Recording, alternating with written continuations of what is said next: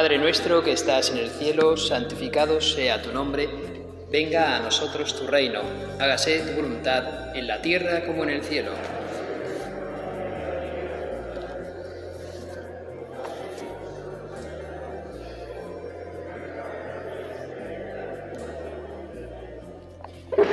Gracias Señor porque estamos de nuevo aquí, contigo, en esta iglesia, porque está tu feligresía también escuchándote, y también los que nos escucháis y nos seguís desde Internet, porque podemos contemplarte a ti, Señor, desde cualquier ángulo donde estemos, desde cualquier sitio en el que estemos, porque adorarte a ti puede ser en cualquier lugar del mundo. Estás aquí presente en este altar pero los que nos siguen desde sus casas, desde el móvil, desde Internet, también se hacen en presencia tuya, Señor. Tanto, tanto amó Dios al mundo que lo entregó a su Hijo unigénito, para que todo el que cree en Él no perezca, sino que tenga la vida eterna. Tú, Señor, pasaste tu pasión y tu muerte, y eso, Señor, es la manifestación completa de que nos amas inmensísimamente. Tu pasión y muerte en esa cruz, Señor, es símbolo del amor de Dios hacia nosotros. Escribe San Pablo, Él me ha amado. Y cada uno de nosotros puede y debe repetírselo a sí mismo. Él me ha amado y se ha sacrificado por mí. Ese amor de Dios se culmina en ese calvario, en esa tortura que tuvo que ser esa crucifixión en el calvario, en esa soledad de la cruz. Ahí es donde se demuestra el inmensísimo amor de Dios hacia nosotros. Fijaos, ni siquiera, ni siquiera Abraham terminó por matar a su hijo porque, porque Dios quiso pararlo, pero tú, Dios, Padre, no quisiste parar el sacrificio de Dios Hijo, de tu Hijo. ¿Y eso por qué? Pues por amor a nosotros. No quisiste parar, esa violencia injusta que estábamos ejerciendo sobre, sobre ti, Señor, única y exclusivamente porque querías salvarnos. Te entregaste por completo. Pues bien, ante ti nos presentamos y nos preguntamos cómo podemos nosotros corresponderte. Es imposible poder corresponder a tu amor, porque no hay amor humano que se compare al tuyo. Pero sí, Señor, podemos decir esta frase típica en español. Amor con amor se paga. Tú eres amor, Dios, por lo tanto, nosotros estamos hechos a tu imagen, a tu semejanza, y si tú eres amor, nuestro corazón entonces está hecho para amar. Y cuanto más amamos, más nos identificamos contigo. Y cuanto más amamos y más nos identificamos contigo, Señor, más felices somos. Y tú, Dios, nos quieres felices. Nosotros no podemos, por tanto, vivir sin amor. El amor tuyo hacia nosotros es también una inmensa amistad. Tú has querido ser nuestro amigo y a los amigos se les trata. Pues Señor, nosotros, que nosotros te tratemos, que nosotros estemos contigo, te conozcamos, te hablemos, ¿Cómo podemos tratarte? Meditando los santos evangelios, Señor. En esos evangelios consideramos tu humanidad, que tú Dios te has hecho de carne y hueso, igual que nosotros. Y has hecho que esa humanidad sea santa, tu santísima humanidad. Pues hemos de contemplar esa santísima humanidad. Ahora en Cuaresma por repasando las estaciones del Via Crucis de tu pasión, pero también cuando no toca Cuaresma, leyendo el Evangelio, rezando el rosario, Así es como alimentamos ese amor por ti. Y nos enseñas cómo santificarte desde la humanidad. Nosotros somos seres de carne y hueso como lo has sido tú y así estamos llamados también a ser santos, siguiéndote a ti, identificándonos contigo, Jesucristo. Saber, saber que Dios nos ama con ese amor infinito es algo que alegra y da sentido a nuestra vida. Es una noticia extraordinaria que nos invita pues a propagarla, a difundirla. En una ocasión yo recuerdo a una chica que, que ella pues tuvo su conversión aproximadamente casi a los 40 años de edad, un poco a la, a la edad que puedo tener yo ahora era una chica casada. Y ella, mm, bueno, pues ella dice de sí misma que era más bien, dice, no era atea, pero era más bien agnóstica, no había tenido un encuentro con Cristo y vivía pues un poco al margen de Cristo, pero sin embargo hubo una temporada en la que anduve buscándolo. Y entonces me fui al monasterio de la Oliva, aquí en Navarra, donde hay unos monjes cistercienses, y allí estuve rezándole y rezándote, Señor, como ahora estás expuesto en este altar, o como los que nos oís desde los podcasts, pues también os hacéis presente de algún modo con nosotros, pues ella estaba también así, rezando, rezando a la, a la hostia consagrada en esa custodia, como hacemos nosotros ahora. Y entonces sintió tu presencia y se vio se vio pues verdaderamente pecadora ante ti, como cuando San Pedro descubre tus milagros, Señor, y llega a decirte, apártate de mí, que soy un pecador. Pues algo parecido le pasó a ella en ese momento, en el monasterio de la Oliva. Después de pasar ese rato intenso contigo rezando, ya dijo, bueno, no sé, tengo que despejarme, y se fue a dar una vuelta, y llegó a la tienda de los souvenirs que tiene el propio monasterio, y hablando con el con el padre tendero de la, de la tienda de regalos y souvenirs del, propio monasterio de la Oliva, pues hablando con él, él dijo, oye, veo que, no sé, que tienes algo. ¿Te interesa quizás hablar con el padre Abad? Y ella no supo decir que no, a pesar de la vergüenza que tenía, y le dijo, pues sí, vale, de acuerdo,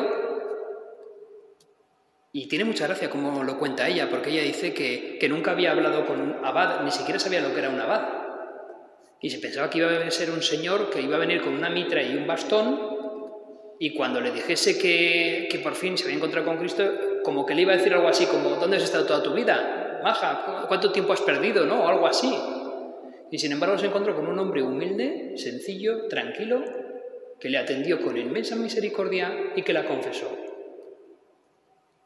Y dice, pero qué maravilla. Cuando volvió a la ciudad donde ella vivía y estuvo con su familia, a todo el mundo le decía que Dios existía y, no paraba de, alucinar. Y se encontraba con que la iglesia, pues todos le decían, sí, ya lo sabemos, ya sabemos que Dios existe, como diciendo, pero, pero, pero es que yo lo he descubierto hoy. Decía, es que lo he descubierto hoy. Y es maravilloso pues así es, estamos tan acostumbrados a, verte, Señor, que a veces no valoramos tener la, fe que tenemos. Ella decía, yo alucinaba con, esos cristianos de toda la vida porque, porque no saltaban de alegría como yo. ¿Por qué no saltaban de alegría como yo? Porque ya se habían acostumbrado a ti, Señor. Y ya, pues quizás no tenían esa sorpresa. Pues Señor, yo desde aquí te pido, y yo creo que mis feligreses harán lo mismo, que nos devuelvas la inmensa alegría de lo, que significa ser un recién convertido, que estamos tan acostumbrados a creer en ti, Señor, que no nos damos cuenta del regalazo que es, del regalo que es creer en ti. Bueno, y sabernos amados por ti, saber que Dios me ama, ese amor infinito que nos tienes. Con este amor, Señor, descubrimos lo que has hecho por nosotros, que tienes un derroche de atenciones con nosotros, de gracias, a través de esa cruz, también a través del perdón constante de nuestras propias faltas, Señor, de tu presencia continua en el sagrario, de tus auxilios a diario que nos envías, considerando lo que has hecho por nosotros, lo que haces por nosotros. Y nunca nos va a parecer suficiente la correspondencia a, tu amor. Y quizás la prueba más grande a esa, a esa correspondencia sea pues ser, ser fieles a ti, Señor, ser leales a ti, tener una adhesión a tu voluntad. pero una adhesión incondicional a tu voluntad. Y ahí está la fidelidad nuestra. Y no siempre queremos adherirnos totalmente a tu voluntad. Bueno, pues aquí, Señor, te pido, al menos yo, que me ayudes a ser leal por completo a tu voluntad, a querer adherirme a tu voluntad sin resquicios, sin reservas, sin condiciones. Decir que sí a lo que tú me pides, con transparencia, claridad y mucha fidelidad. Tú mismo, Señor, lo dijiste. Yo he guardado los mandamientos de mi Padre y permanezco en su amor. adherirnos a tu voluntad, Señor, ser fieles a ella. Pues al mejorar la vida moral nuestra, adquiriremos más capacidad de conocer cuál es tu voluntad y amarte. Y te conoceremos mejor, cara a cara, mejorando nuestra vida moral. Y conociéndote a ti, Señor, eso nos alimenta el amor. Porque no podemos amar lo que no conocemos. Por lo tanto, para amarte a ti, Señor, primero tenemos que conocerte. Y para conocerte hay que venir a verte y hay que escuchar tu Evangelio. Hay que escuchar tu palabra. Hay que ir descubriéndote. Y hay que ir descubriéndote en el sacramento, en la oración, en el cuidado de los demás, para verte a ti, en el prójimo. Nos vamos dando cuenta de que tú eres nuestro Padre, Señor. Pero no todos en general, sino cada uno de nosotros descubrimos que eres nuestro Padre único, mío. Y cuando somos conscientes y personalizamos esa fe de que tú eres nuestro Padre, entonces empezamos a vivir realmente como hijos tuyos. Tú, Jesús, lo dijiste claramente, mi alimento es hacer la voluntad del que me ha enviado y llevar a cabo su obra, hacer la voluntad del que me ha enviado y hacer posible esa voluntad a través de mis obras. Pues si me quiero parecer a ti, Jesucristo, yo también tengo que hacer eso.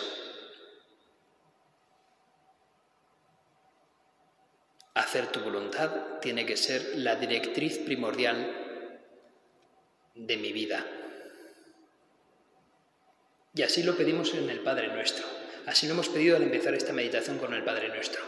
Hágase tu voluntad en la tierra como en el cielo. Señor, aquí me disculpo ante ti y mis hermanos feligreses, que no siempre, y pido perdón, me confieso de que, de que muchas veces digo esto de carrerilla en el Padre nuestro y a veces pues como que no lo cumplo o no deseo cumplirlo. Hágase tu voluntad en la tierra como en el cielo.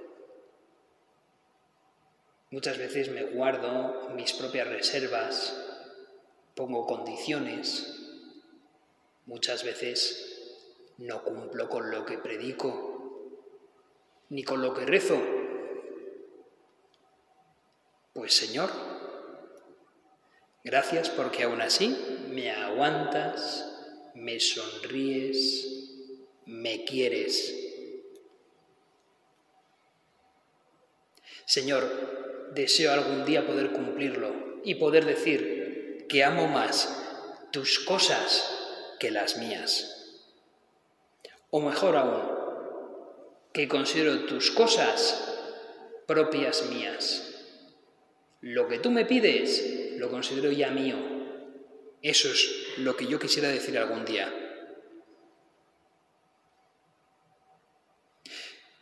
Quien va conociendo a Dios y su amor empieza a ejercitar un gran respeto hacia sí mismo y hacia todo lo que es de Dios. Y sabe considerar lo sagrado. Y a diferencia de lo que ocurre a veces entre los seres humanos, que cuanto más confianza tenemos los unos con los otros, a veces perdemos cierto respeto. Ese dicho en español, ¿verdad? Donde hay confianza y asco, a veces se dice, ¿verdad? Pues contigo pasa lo contrario. Cuanto más te conocemos y más confianza cogemos contigo, Señor, tanto más nos sentimos inclinados a adorarte. Porque cuanto más profundizamos en tu amor, más ganas tenemos de querer estar con Él adorándote, de querer adorar ese corazón tuyo, Señor. Quienes más te tratan, quienes mejor te conocen, como los santos, más se postran ante ti en inmensa adoración. Como esa escultura de un escultor famoso italiano de la época del barroco, Bernini, que esculpió magníficamente varias obras, entre ellas la exaltación de Santa Teresa de Ávila. Hay una especie de cupido, una especie de, ángel que le va a atravesar con una lanza el corazón de Santa Teresa que está como mirando hacia arriba y le va a dar unas nubes arrodillándose ante ti, Señor, descubriendo tu inmenso amor. Y mira que tenía confianza Santa Teresa contigo y se arrodilla ante ti, se postra ante ti, cuanto más te va descubriendo, cuanto más te va conociendo. Pues Señor, en ese momento de gran dulzura, que le diste a Santa Teresa, que le diste ese regalazo, ese don de poder estar exaltada por tu amor. Sin embargo, le costó, para llegar a ese momento, 20 años de sequedad espiritual. 20 años yendo a rezarte todos los días y no sentir nada. Señor, en ese servicio que te hizo Santa Teresa, en ese servicio que te hacen esos cristianos que acuden a verte a ti, aunque no sientan nada y se sientan secos, eso es la verdadera fe. Porque lo fácil es cuando estamos llenos de inmensa alegría rezándote. Eso es un regalo que haces a unos pocos y que nos haces quizás a cada uno de nosotros en algún momento de nuestra vida, pero lo habitual pues suele ser a veces andar en esa sequedad, Señor, y aún así seguir yendo a verte, seguir rezándote, amarte. Eso es fe. Cuando el sentimiento no acompaña y la gente persevera en la oración, eso es fe es fe mal en la penitencia, en el camino hacia el Calvario. Teresa de Ávila estuvo 20 largos años así, hasta que tú decidiste darle ese regalo de exaltarse en la fe contigo. ¿Cuántos años ha estado Madre Teresa de Calcuta con esa sequedad, Señor? Con ella fue quizás al contrario. Al principio le hablaste muy claramente, tengo sed. Pero luego quisiste, quisiste a ella hacérsele pasar una gran sed de ti durante toda su vida, de tal modo que no dejó ni un solo momento en acudir a la oración contigo. Son misterios tuyos, Señor, a una le hiciste pasar 20 años para darle una exaltación, a la otra le diste una exaltación para darle el resto de su vida sequedad. Y ambas son santísimas, son de las, de las grandes santas que hay en la iglesia.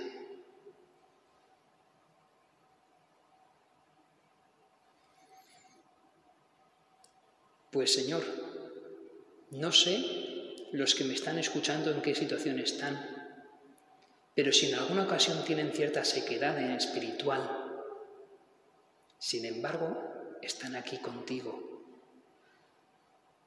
Y eso es algo grande. Y eso es una gran muestra de fe.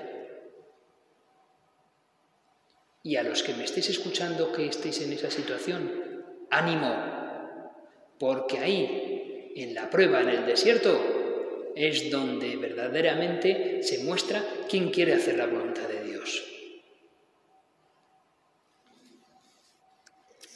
El verdadero amor, sensible o no, le acompaña o no el sentimiento, incluye todos los aspectos de nuestra vida, de nuestra experiencia, de nuestra existencia, porque es una unidad de vida.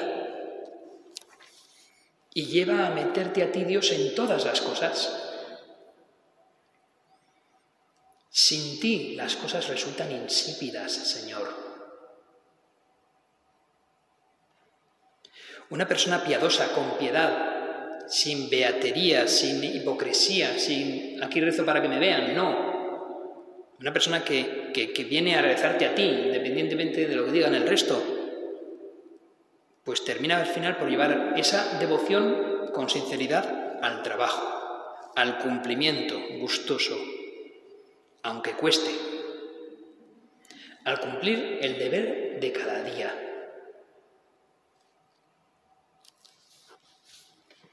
Hay una gran unión entre esas realidades sobrenaturales tuyas, Señor,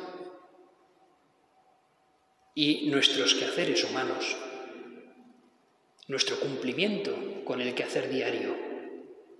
Nuestra piedad, si es sincera, nos llevará a que luego cumplamos con lo que tenemos que cumplir. La falsa piedad carece de consecuencias en la vida ordinaria nuestra. Si de aquí no salgo mejor es que en realidad tengo que pulir cosas de mi piedad. Tengo que sincerarme contigo y conmigo mismo. Igual necesito pasar por una purificación.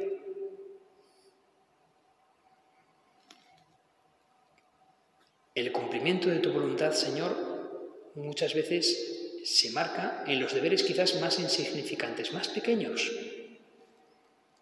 en lo ordinario, esos deberes se pueden realizar de muchos modos.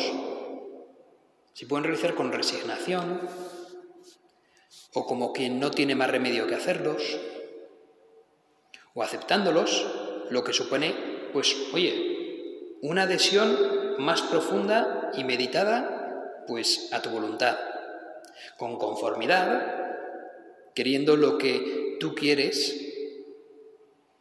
porque aunque en ese momento quizás no lo vea, pues bueno, el cristiano sabe que tú eres nuestro Padre y quieres lo mejor para nosotros, que somos tus hijos, y entonces me conformo con eso, me, me fío de ti y lo hago. Y aunque lo haga con resignación, lo hago. Que menos da una piedra.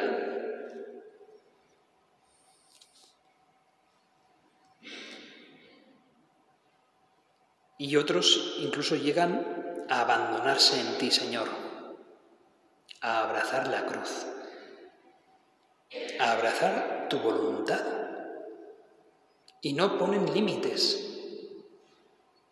Y ahí han estado los grandes santos. E indudablemente el más santo de todos, tú, Señor. Abrazaste la cruz que te ofrecía Dios Padre sin miramientos. No deseo este cáliz, pero si es tu voluntad, hágase. Beberé de este cáliz. Ahí estabas en Getsemaní, tenso por la injusticia que ibas a sufrir. Y al final lo señalaste claramente. No deseo y que pase de mí este cáliz, pero si es lo que deseas, hágase tu voluntad, Dios Padre. Sin límites, sin condiciones, sin esperar favores a cambio. Pues nosotros, eso mismo, en las cosas más pequeñas, en el día a día, en lo que nadie ve, salvo tú.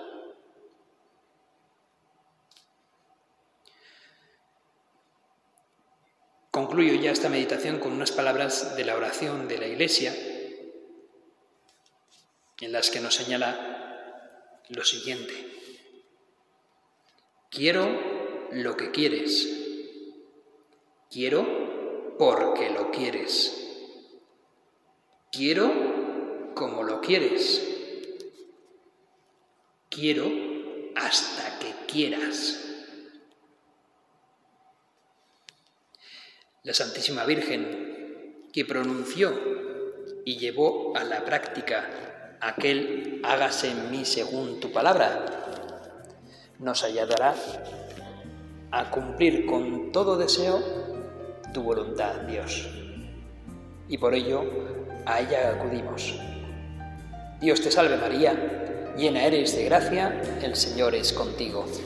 Bendita tú eres entre todas las mujeres y bendito es el fruto de tu vientre Jesús. Santa María, Madre de Dios, ruega por nosotros pecadores, ahora y en la hora de nuestra muerte. Amén.